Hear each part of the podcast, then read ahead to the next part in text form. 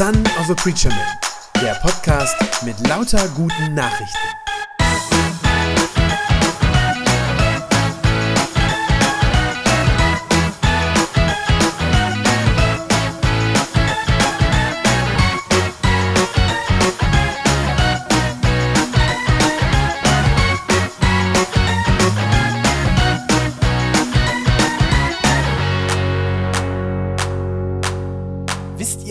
Man Weihnachten feiert? Ein bisschen eine blöde Frage, ne? Natürlich wisst ihr das. Habt ihr ja alle schon zigmal gemacht. Ist ja ein bisschen ein alter Hut, ne? Jeder hat da auch ja so seine ganz eigenen Traditionen, wie er das so macht und wie er das angeht, wie ihr das nachher zu Hause macht, ne? Erst singen und dann den Kartoffelsalat und dann die Bescherung oder genau umgekehrt, kann ja auch sein. Die viel wichtigere Frage ist ja eigentlich, ist euch in diesem Jahr überhaupt nach Feiern zumute? Das ist ja die eigentliche Frage. Das war ja kein einfaches, kein unbeschwertes Jahr 2023, oder? Wir sehen das ja an vielen Stellen, dass es in unserem Land knirscht, schwierig ist, an manchen Stellen richtig bergab geht. Dafür gehen auf der anderen Seite die Preise alle nach oben. Ja, dann haben wir immer noch Krieg in der unmittelbaren Nachbarschaft.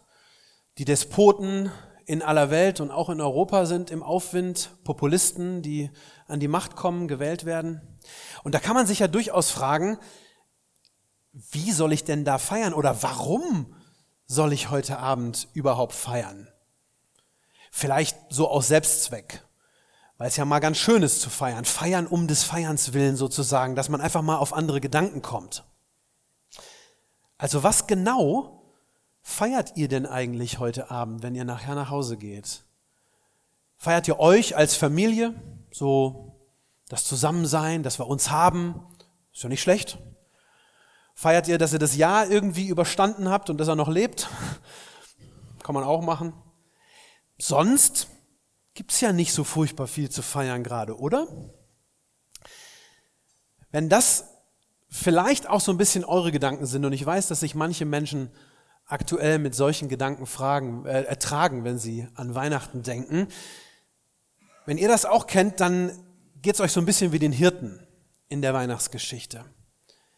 Den war zunächst mal auch nicht nach Feiern zumute. Wenn man weiß, wie die Hirten damals gelebt haben, was das für Menschen waren, dann weiß man, denen ging es nicht besonders gut. Das waren Leute, die hatten ein hartes Leben. Hirten waren per Definition erstmal Outsider.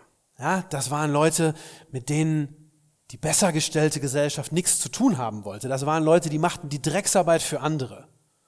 Ja, das war kein toller Job. Tag und Nacht draußen, immer stinkste nach Schaf. Ist ja irgendwie nix. Die Tiere gehörten ihnen in der Regel auch nicht selber. Ja, normalerweise äh, gehörten die Tiere irgendwie reicheren Leuten und die waren nur angeheuert, diese Hirten. Ja, das waren Geringverdiener, eigentlich mit einem miesen Job.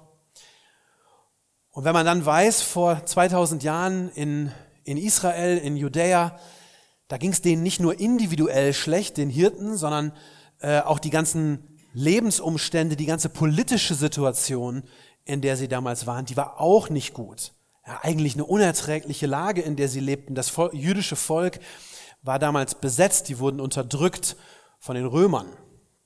Man kann sagen, die, die jüdische Bevölkerung, das waren, die durften zwar im eigenen Land leben, aber sie waren eigentlich wie Sklaven im eigenen Land. Ja, die wurden ausgebeutet, die mussten extrem hohe Steuern äh, nach Rom zahlen. Ähm, die Römer lebten da in Saus und Braus und die arme Bevölkerung musste alles abdrücken. Also insgesamt einfach keine guten Zeiten, in denen die Hirten lebten, keine guten Lebensbedingungen und ganz gewiss keine Feierlaune, als sie da nachts am Feuer sitzen und sich irgendwie notdürftig versuchen, warm zu halten.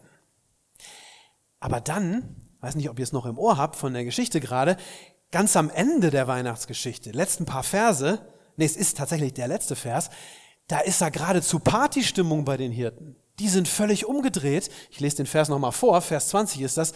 Die Hirten gingen wieder zu ihren Herden zurück. Sie priesen und lobten Gott für alles, was sie gehört und gesehen hatten. Die waren am Singen, als sie zurückgingen. Was für ein Wechsel, was für ein Stimmungsumschwung. Und da kann man sich ja schon fragen, was ist da zwischendrin passiert? Ja, wie kommt das von einer eigentlich bedrückenden Lebenssituation zu ausgelassener Fröhlichkeit, von deprimiert und ich weiß auch nicht, was noch kommt, zu wirklich hoffnungsvoll?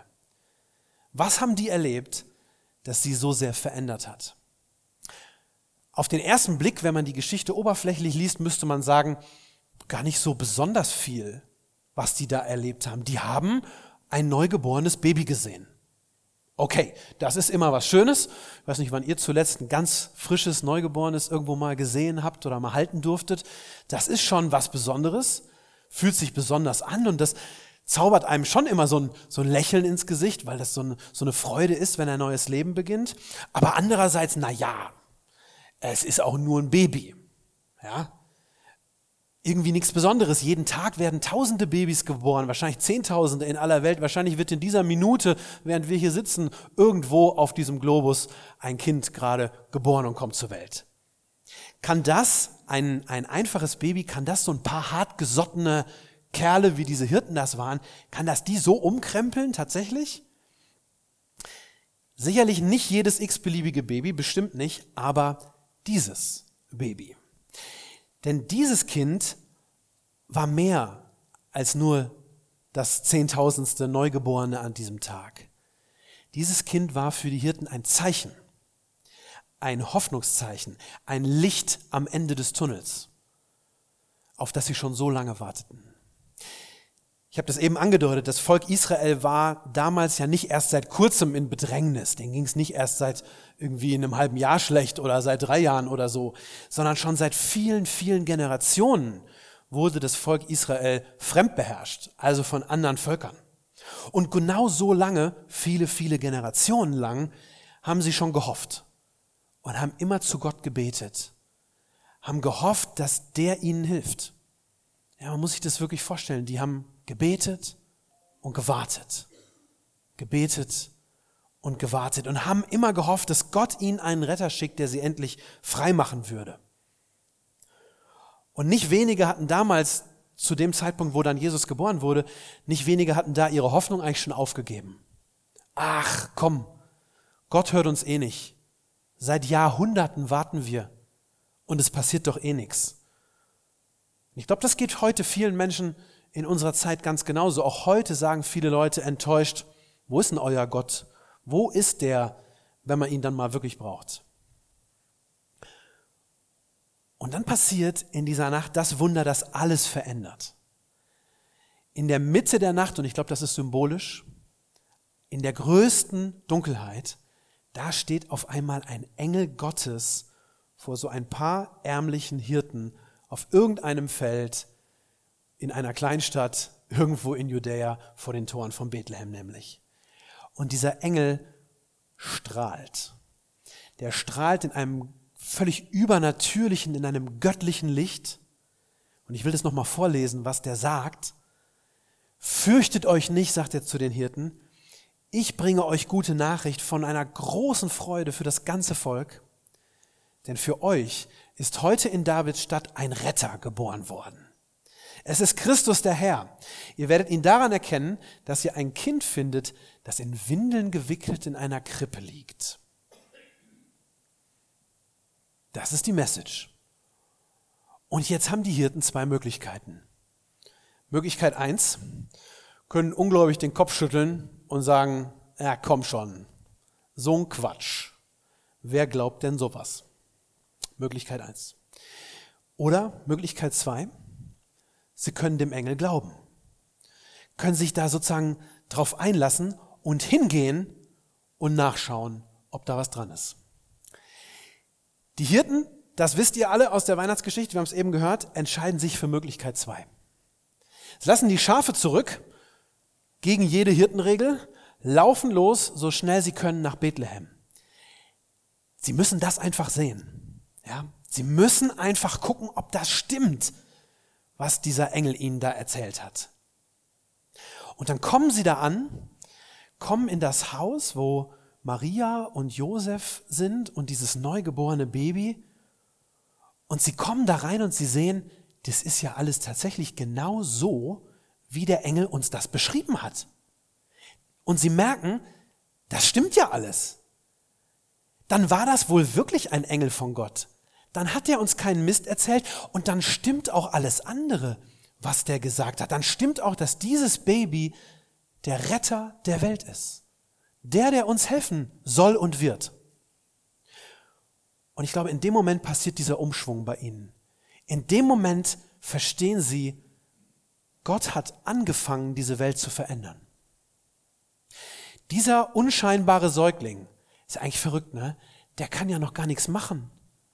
Wie ist das bitte ein Retter, ja? Der, der, der kann doch jetzt keine Armee aufstellen, der kann nicht die Römer besiegen, die aus dem Land verjagen, der kann nicht ewigen Frieden bringen für das, für das unterdrückte Volk. Wie soll der das alles machen?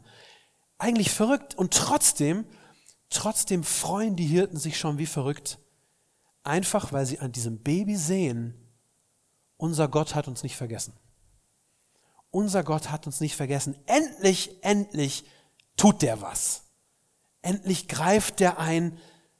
Der versprochene Retter ist da. Mag sein, dass noch ein paar Jahrzehnte dauert, bis er groß genug ist, aber er ist da.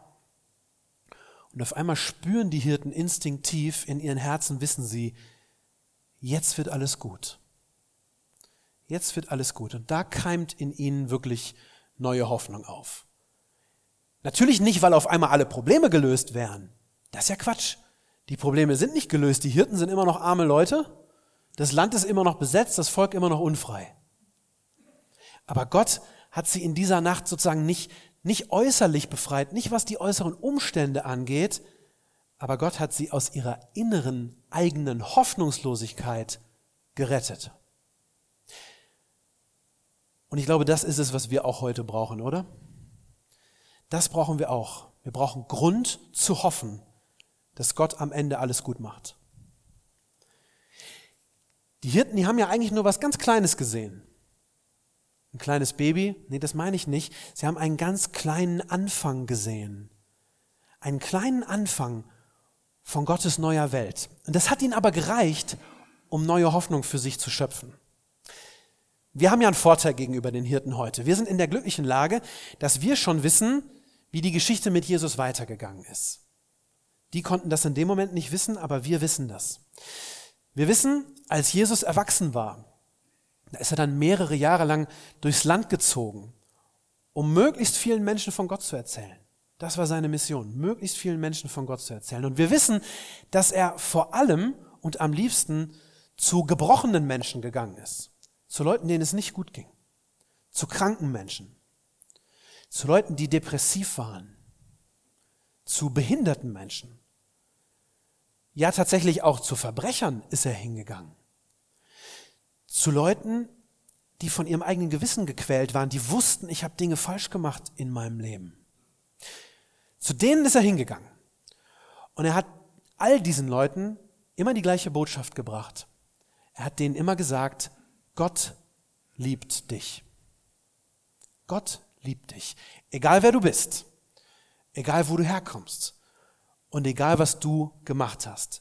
Gott liebt dich. Und weil Gott dich liebt, will er dich dabei haben in seinem Reich. Das ist was, worüber Jesus ganz, ganz oft geredet hat. Ich weiß nicht, ob euch das so bewusst ist. Er hat ständig gesprochen über sein Reich, über das Reich Gottes. Das ist nichts anderes als die neue Welt, die Gott uns versprochen hat, die Gott gesagt hat, dass er die machen wird. Und er hat gesagt, es wird dann eine wunderschöne Welt sein. Wenn dieses Reich Gottes anbricht, es wird eine wunderschöne, eine wirklich heile Welt sein. Nicht so wie unsere heute. Eine Welt, die wirklich heil ist, die so ist, wie sie sein sollte. Eine Welt, in der niemand mehr arm ist, und es keine Außenseiter mehr gibt. Eine Welt, wo niemand mehr Krebs bekommt oder Schmerzen hat. Eine Welt, wo niemand mehr Demenz hat oder Depressionen oder Selbstmordgedanken. Eine Welt, in der Menschen einander nicht mehr verraten oder betrügen werden, sondern wo sie einander von ganzem Herzen lieben werden. Eine Welt, wo keiner mehr den anderen tötet oder terrorisiert, wo niemand mehr sterben muss. Von dieser neuen Welt hat Jesus ganz, ganz oft geredet. Ja, er hat den Leuten eigentlich davon vorgeschwärmt. Und er hat immer wieder versprochen, diese neue Welt Gottes, die kommt. Die kommt. Und er hat das nicht nur so dahergesagt, jetzt könnte man ja denken, ja, pff, reden kannst du viel. Er hat es nicht nur so gesagt, sondern er hat diese neue Welt schon gestartet. Wisst ihr wie? Indem er zuerst gestorben ist, tot war und dann wieder lebendig wurde. Ja, wir sagen, indem er auferstanden ist. Er ist am Kreuz gestorben. Er hat die Schuld bezahlt, die, die wir vor Gott hatten. Er hat Zugang zu Gottes neuer Welt für uns möglich gemacht. Und am dritten Tag nach seiner Hinrichtung ist er lebendig geworden, ist auferstanden von den Toten. Und ganz ehrlich, das ist nicht normal. Das ist doch nicht normal, oder? Nein, natürlich nicht. Denn das ist der Anfang der neuen Welt Gottes. Gott hat in unsere alte Welt eingegriffen. Deshalb war das Grab von Jesus nach drei Tagen wieder leer und er lebendig. Das war sozusagen das erste Aufleuchten der neuen Welt mitten in unserer alten. Und seitdem, seitdem breitet sich dieses Reich Gottes immer wieder aus, immer, immer weiter aus. Gott hat sozusagen schon angefangen, es Wirklichkeit werden zu lassen. Stückchen für Stückchen. Aber er baut es etwas anders, als viele sich das so vorstellen und wahrscheinlich manche auch wünschen würden. Das Reich Gottes ist in aller Regel nicht direkt sichtbar. Wir können es nicht direkt sehen, aber du kannst es in deinem Herzen spüren. Statt dass er auf einen Schlag irgendwie alles neu macht, hat sich Gott entschieden, ganz klein anzufangen. Ganz klein. Mit einem Baby.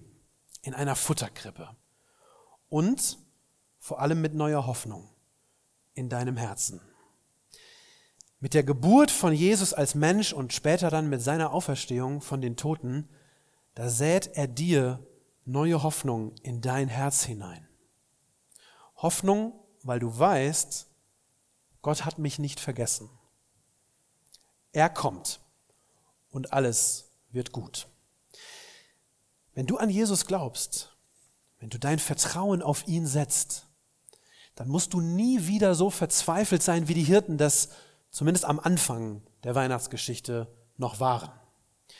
Wenn du an das Kind in der Krippe glaubst, dann kannst du als Hoffnungsmensch unter ganz vielen hoffnungslosen Menschen leben. Du kannst als Licht in der Dunkelheit leben. Und zwar sogar dann, wenn es dir schlecht geht, weil die Welt um dich herum ja vorerst noch die alte ist. Und das bedrückt uns immer noch, das macht uns immer noch Mühe, ja. Der Glaube an Jesus, der befreit dich nicht sofort irgendwie auf eine magische Weise von allem, was schwer ist in dieser Welt. Aber der Glaube an Jesus rettet dich aus deiner inneren Hoffnungslosigkeit. Und darum ist Weihnachten so eine wunderschöne Einladung an dich und an mich, an uns alle. Glaub an Jesus, vertrau ihm, folge ihm nach. Und die einzige Frage heute Abend ist, willst du das? Willst du deine Hoffnung auf Jesus setzen? Willst du ihm glauben, dass er alles gut macht? Willst du das wagen? Sogar dann, wenn du bisher nur so einen ganz kleinen Anfang von seiner neuen Welt sehen kannst. Wenn du heute diese Einladung hörst, dann hast du dieselben zwei Möglichkeiten, wie die Hirten sie hatten damals. Du kannst erstens ungläubig den Kopf schütteln und sagen, so ein Quatsch. Wer glaubt denn bitte sowas? Oder Möglichkeit zwei, du kannst dich auf Jesus einlassen. Du kannst anfangen, ihm zu glauben und ihm nachzufolgen. Und ich sag dir, wenn du das tust, dann wirst du eine Hoffnung finden, eine Hoffnung bekommen in dein Herz hinein, wie du sie vorher nicht kanntest. Haben wir heute also Grund zu feiern? In solchen Zeiten wie jetzt? Aber ja, auf jeden Fall. Wir haben allen Grund zu feiern. Nicht, weil diese Welt gut ist, so wie sie ist. Das ist sie nicht. aber weil Gott an uns denkt und weil er schon angefangen hat, diese Welt zu verändern. Noch ist nicht alles gut, ganz bestimmt nicht. Aber wir wissen schon jetzt, alles wird gut. Ganz bestimmt. Wenn du das weißt in deinem Herzen, dann sind es fröhliche Weihnachten. Amen. Das war eine gute Nachricht vom Son of a Preacher Man. Wenn sie deinen Glauben gestärkt hat, dann abonnier doch einfach meinen Podcast bei Spotify, iTunes oder podcast.de und gib mir ein Like auf Facebook. Ich hoffe, du hörst mal wieder rein. Gott segne dich und bis bald.